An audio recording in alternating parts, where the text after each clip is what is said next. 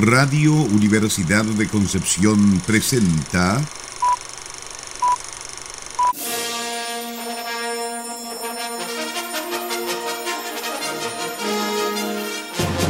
de película.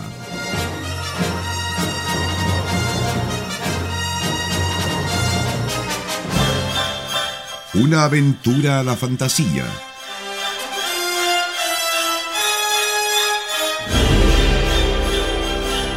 Un paseo por las imágenes que guardan tu memoria.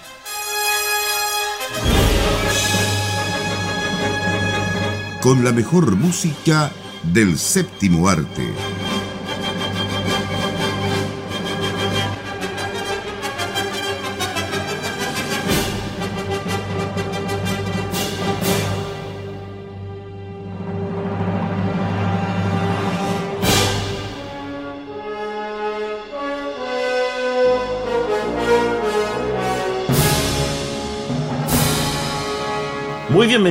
Y bienvenidos como cada sábado a un nuevo programa de película acá en Radio Universidad de Concepción junto a Nicolás y Sarita. ¿Cómo estás, Sarita? Eh, esperanzada, porque ya vienen las vacaciones. Eh, eh, eh. Se siente. Justamente, le damos la más cordial bienvenida a este programa, Nicolás. Unos clavos de 3 pulgadas en la suela de mi zapatilla. Sí, yo creo que estamos todas las mismas. Sí, y pero- también aprovechamos de saludar a Esteban Garriga que está en la realización de este programa. Igual recuerden que último programa de la temporada, pero no último programa de película, porque durante el verano seguiremos acompañándolos, pero en otro formato. en otro formato, así como lo hemos hecho, digamos, estos últimos años, ¿cierto? Con programas bien entretenidos, porque cada uno acá se hace responsable de un fin de semana. De dos, perdón. Hoy responsable. Hoy responsable de, de dos fines de semana. Pero han salido cosas buenas en Sí. esos programas. Yo no digo nada porque igual me ponen censura. ¿Qué ha hablado, Nicolás? Es que tú quieres poner puro terror. No. ¿Qué puse el año pasado? A ver. Nadie se acuerda. Nadie se acuerda. Madoka. Sí, me acuerdo de Madoka. Sí, sí. sí. ¿sí? Eh, ¿Pusiste no, Chucky? sí. No. no, no, no, no, no.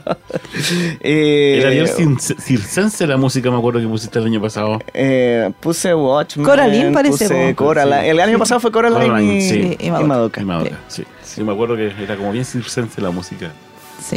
que había Como, puesto Nicolás. como Nicolás. Como Nicolás. Está bien.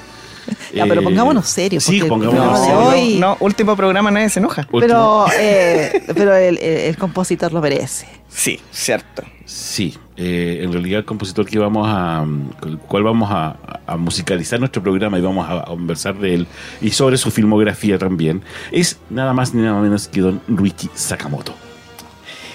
Y este señor, nacido en Tokio hace ya bastantes añitos y que ya nos dejó, de Sí. hecho, eh, a la edad de 71 años, eh, hace casi un año, ¿no? En- Como seis meses, fue en septiembre. No, no, no, fue en marzo. Fue en marzo. Fue en marzo, sí.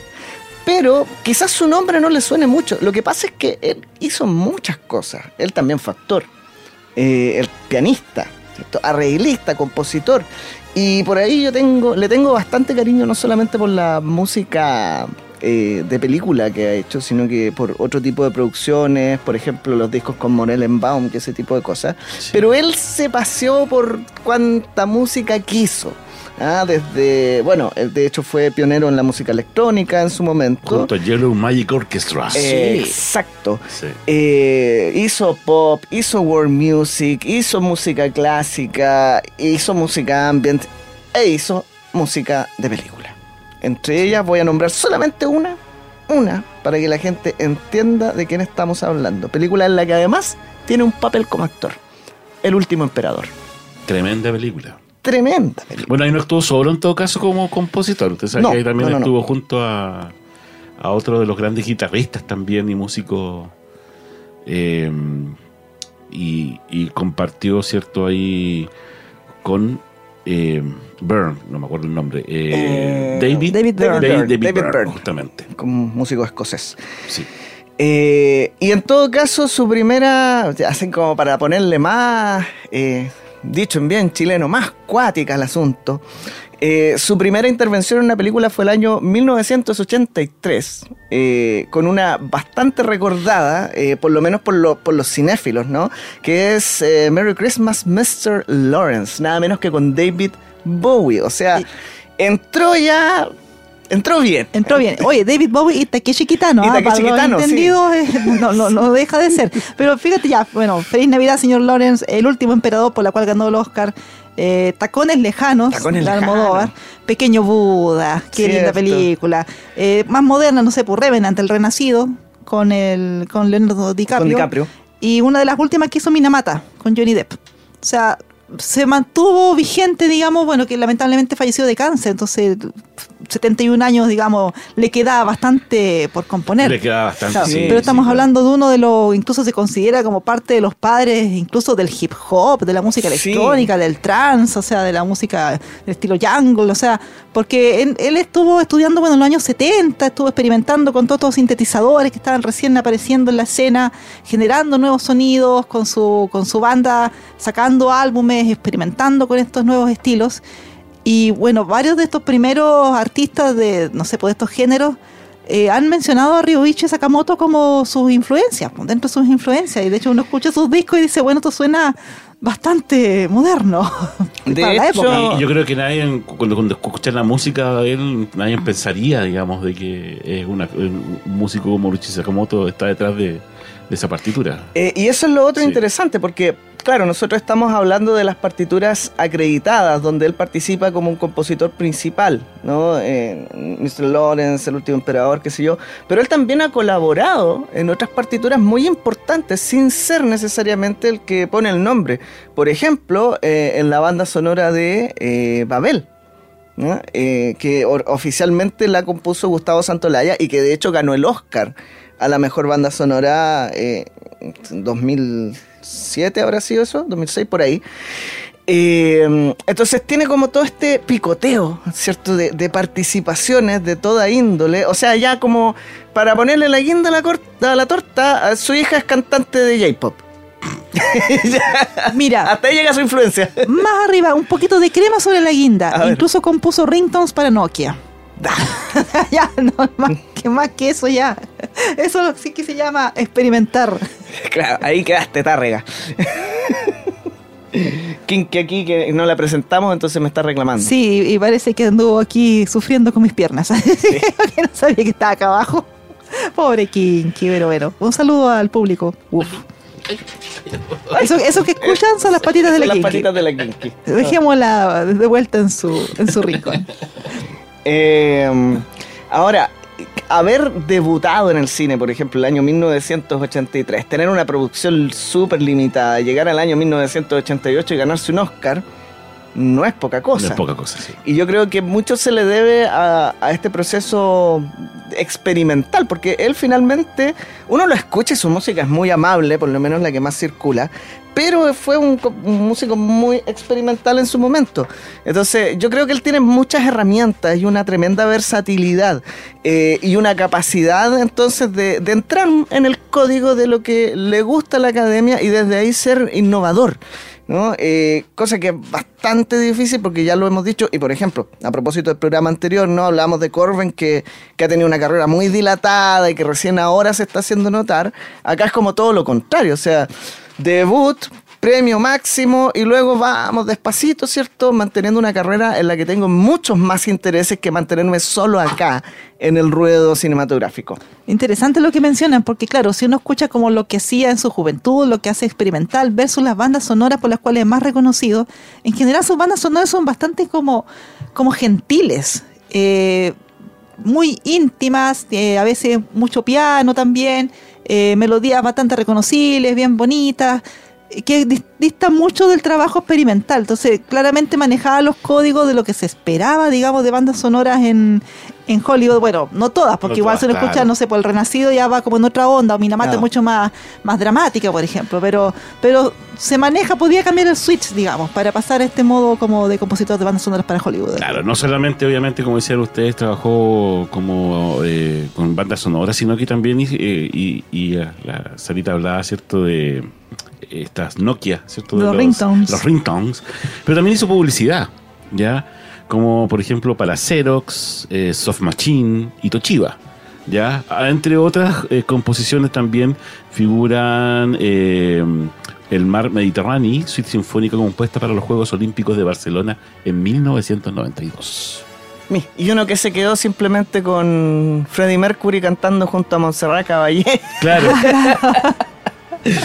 Allá va mi carnet de nuevo. Iba rebotando otra oye, vez. hizo hasta ópera. Sí, sí, estrenar estamos- una. Se llama. Ahí se me Eh, fue. Live. Live, O justamente. sea, ópera del entre 99, comillas, entre porque comillas, claro. también era bastante experimental. De hecho, después desmantelaron y crearon como una instalación artística, como con las imágenes, los sonidos. La banda sonora del videojuego Lack of Love el año 2000. También escribió, bueno, lo que se dice diseñador de escenario, escribir como parte de la historia de algunos videojuegos también en Japón, sí. Sí. Sí. No, sí, Un era artista bastante multifacético. Sí. Hasta la bossa nova estuvo ahí metido. Sí, de hecho eso quería destacar. Bueno, eh, eso de óperas raras, en realidad después de haber escuchado las de Stockhausen, aguanto cualquier cosa, pero eh, la- los discos que hizo con, eh, con los Morellenbaum, Sí. eh, Paula y... Ay, no me acuerdo el nombre del, padre de ella, eh, chelista y cantante, son una joya. Son una joya. Eh, el disco Casa de 2001 y el disco A Day in New York del 2003. Sobre todo el primero es una cosa que cuando yo lo escuché, claro, el segundo tal vez no tanto porque ya, ya había entrado en el código y no había sorpresa. Pero eh, dicho en, bu- en buen español castizo, me ha dejado flipando en colores, porque realmente, y el trabajo del piano que hace él y cómo le aporta a este estilo muy característico de canto de, de Brasil, ¿cierto? Con este sonsonete nasal, eh, y un piano que se nota, por ejemplo, el parentesco y, y probablemente haya algo de influencia también ahí desde Sakamoto hacia, eh, con un estilo en el toque que uno escucha mucho en Yoji Saichi. Sí, sí, Oh. recuerda bastante el trabajo de Hisaichi. Bueno, que también, yo creo que ahí Son se nota la formación claro. clásica, porque él también estudió con la Universidad Nacional de Bellas Artes y Música de Tokio, estudió etnomusicología, pasó por todas estas academias de piano, él le gustaba mucho Debussy. Entonces él decía que, claro, la música japonesa había influenciado a Debussy y él Sí. al, al re- al revés, entonces como que daba un ciclo en la música. Entonces toda esa formación clásica, eh, docta, se nota en sus composiciones, pues de alguna u otra manera, o sea, saca herramientas de su, de su formación, saca herramientas de su experimentación y las logra mezclar bien, pues, y según el contexto también, pues no siempre va a tener que, no sé, pues estos pianos claramente no van a aparecer eh, de la misma manera en su ópera, por ejemplo, o la cosa experimental no va a aparecer, no sé, pues en, en Pequeño Buda, que es una banda sonora completamente, es como mágica eso al final, porque toda esa película es como casi como un cuento. ¿sí? Tal cual. Vamos con la música. Vamos con la entonces. música. Vamos, entonces estamos hablando de el tremendo compositor tokiota Ryuichi Sakamoto, que es quien nos acompaña el día de hoy acá en De Película en Radio Universidad de Concepción.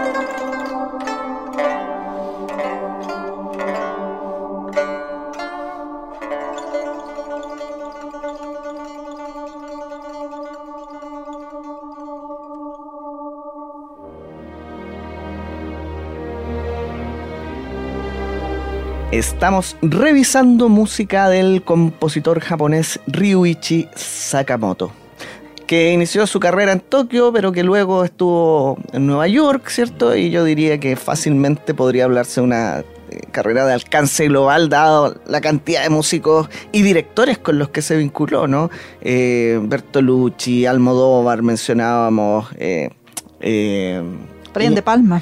Brian De Palma, ¿cierto? Por ahí Oliver Stone también, eh, González Iñárritu.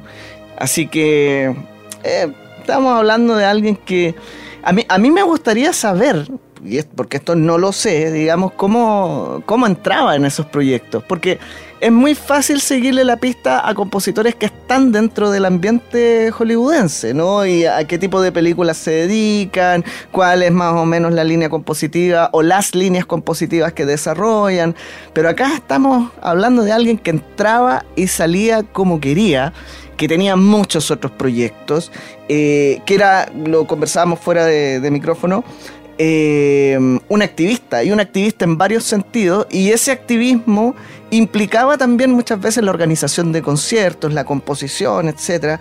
Entonces, yo no sé de dónde sacaba tanta pila. Tanta este- pila. Bueno, la, cultura del trabajo japonesa nomás. Claro. Yo creo que eso, y también tiene que haber sido como eh, a- a- hablábamos hace un rato sobre la enfermedad lamentablemente que tuvo, porque él tuvo cáncer dos veces. Claro. Y la primera vez fue el 2017, si no me equivoco. Que eh, se tomó como un tomó un descanso, pues descanso, claro. hizo como su regreso, pero ya anunciando que tenía otro. Otros, claro, justamente, pero en todo ese, en ese periodo igual no dejó. No Yo creo que incluso eh, enfermo y todo, seguía... Es que fíjate que cuando falleció, yo creo que ahí se notó la influencia que tenía también en el mismo medio. Entonces uno se pregunta, Sí. ¿cómo un japonés, digamos, logra entrar de esta manera como una, una flecha en el mundo hollywoodense y De- se instala así?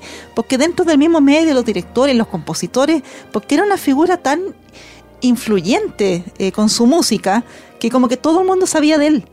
Sí, además de influyente, yo creo que hay que agregar que él, era- él era colaborativo. Porque él colaboró, pero con muchos, muchos artistas. Y, muy- y como decía igual Nicolás, y como que andaba en todas partes. Era difícil a lo mejor seguirle la pista porque de repente va a aparecer una parte y de, rep- y de, de repente lo veías en el, capi- mira, el capítulo de la serie Black Mirror, tal capítulo lo hizo Richie Sakamoto. Y la canción de no sé quién, ah, está Richie Está- está Sakamoto. Richie Sakamoto. Hasta con A todos les decía que bueno, claro. Con Madonna, Sí. claro. O sea, Iggy Pop también está dentro, de, de- digamos, de, de los artistas que... Y, eh, y recuerdo justamente cuando leí un... Me regalaron un libro sobre justamente David Byrne, este, el guitarrista que también comparte con él, ¿cierto? En Los créditos del los último créditos del último emperador. Eh, es exactamente... Los dos son iguales, porque David Byrne es- ha trabajado con una cantidad de artistas que ustedes ni se imaginan. Y lo que ha hecho. La, la cultura del trabajo escocesa. Justamente, me imagino que tiene que ser En, eso. sí. en vez de andar arruinando Escocia, como decía. Claro, pero eh, a, a- a lo que voy yo, estos tienen que ser juntados en ese momento y de ahí dijeron, ¿sabes que vamos a colaborar? Porque en realidad... Y se pusieron a trabajar, pero con, a lo mejor quien, quien llegara a trabajar con ellos. Quién sabe que ni siquiera a lo mejor había un, un- un pago monetario de por medio, pero sí había una colaboración. Claro. Y yo creo que eso es lo, igual es lo, lo importante y como dijeron, y lo bonito, digamos, de lo que es hacer música o de lo que es, digamos, trascender en eh, la música que de repente llega a ser un poco egoísta y un poco mezquino igual. Es que así también se transforma en una especie de figura de culto. Por eso, o sea, claro. para las generaciones más jóvenes, poder trabajar con Ryuichi Sakamoto, o sea, qué, qué impresionante. Bueno, y él mencionaba en esos años que era más joven que él lamentaba no haber tenido la valentía de pedirle a David Bowie que colaborara con él en la banda sonora de la Merry Christmas Mr. Lawrence, Mm. porque eh, fue timidez al final, porque. David Bowie pensó que chuta, que a lo mejor estaba muy, muy concentrado en la actuación. Pero capaz que le, había- le hubiera dicho que bueno, ya habríamos tenido una colaboración ahí, pero él era siempre como de andar buscando, trabajar en conjunto, es- aceptaba proyectos. eso es- Lo popular. más bien que después David Bowie colaboró en Laberinto, mira lo que nos perdimos. Claro, Claro. claro, justamente. Sí.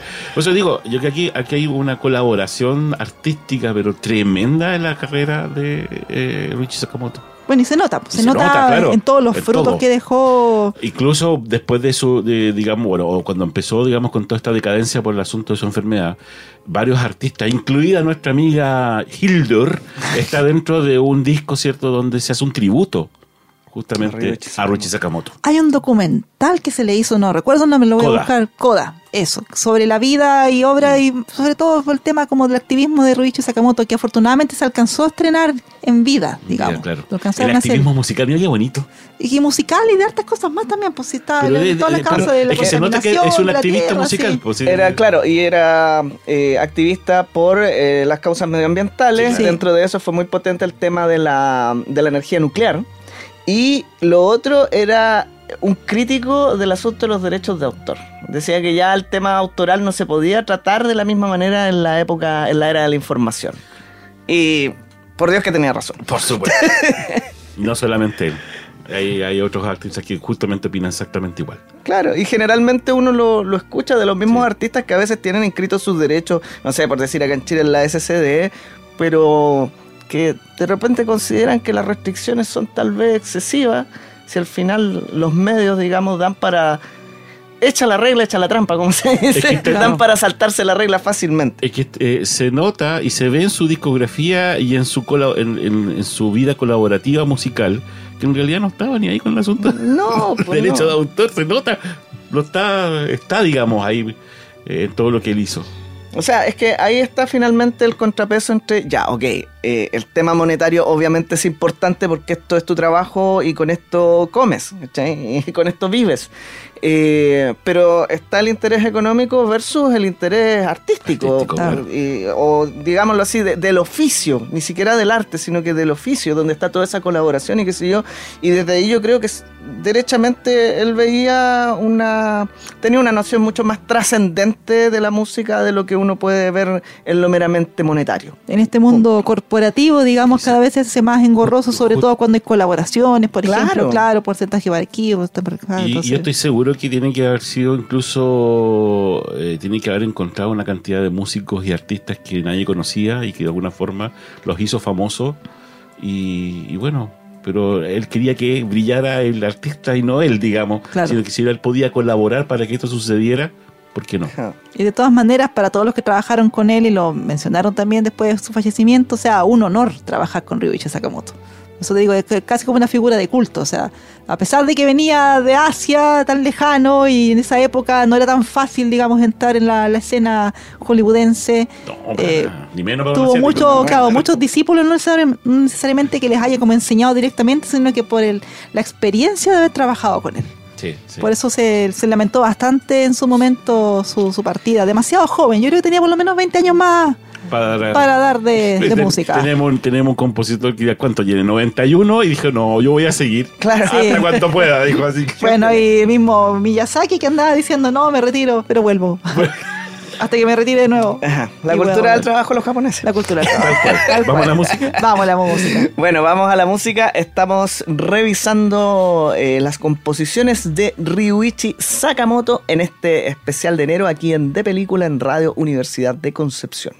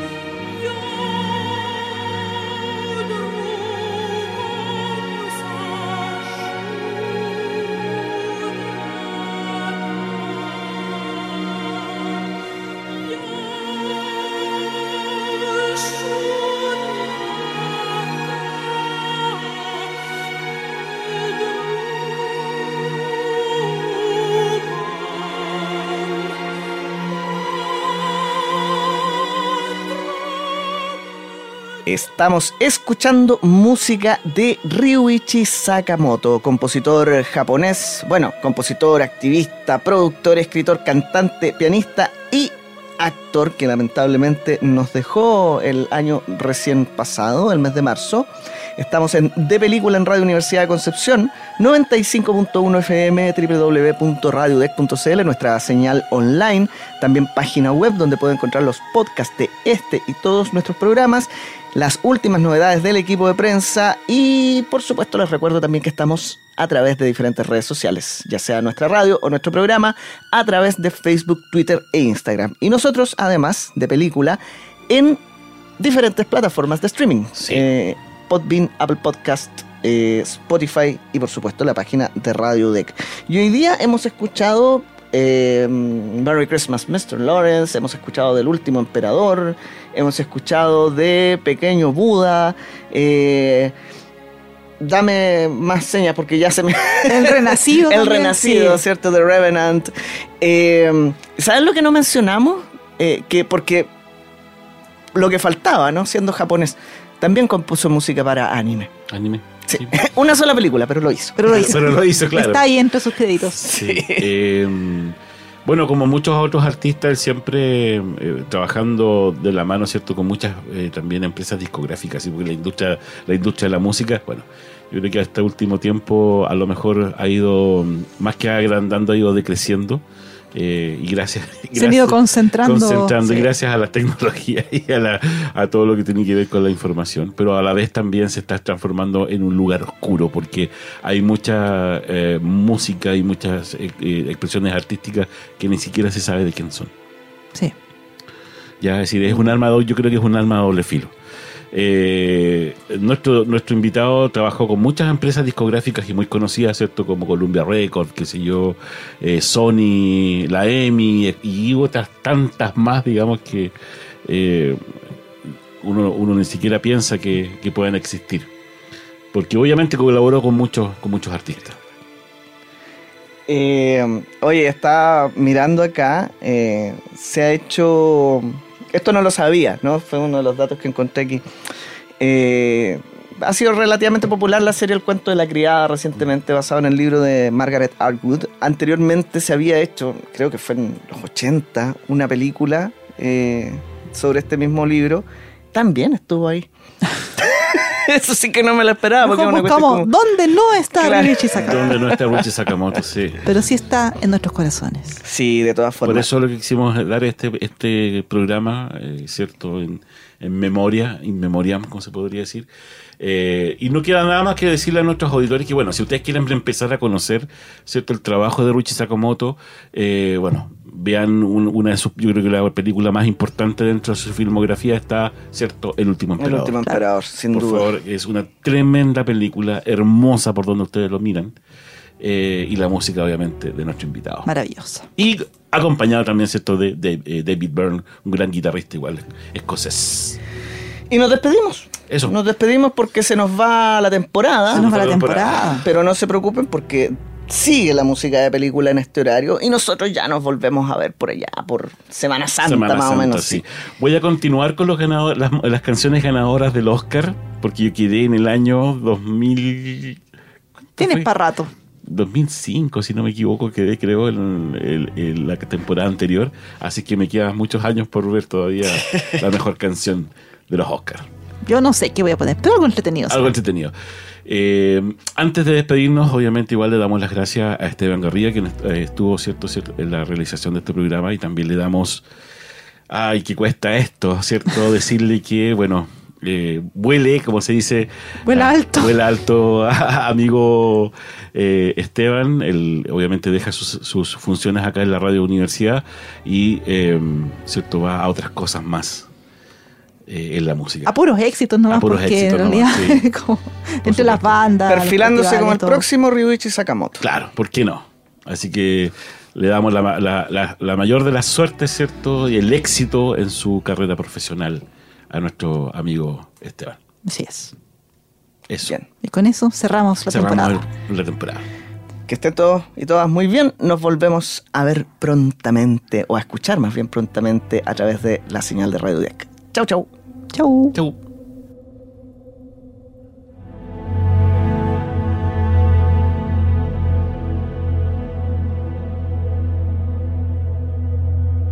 Radio Universidad de Concepción presentó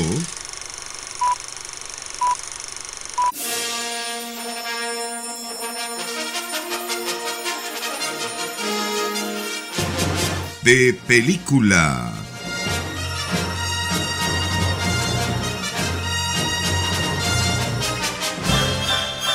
Una aventura a la fantasía.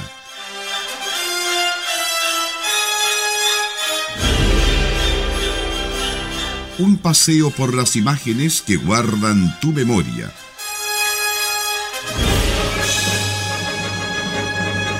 Con la mejor música del séptimo arte.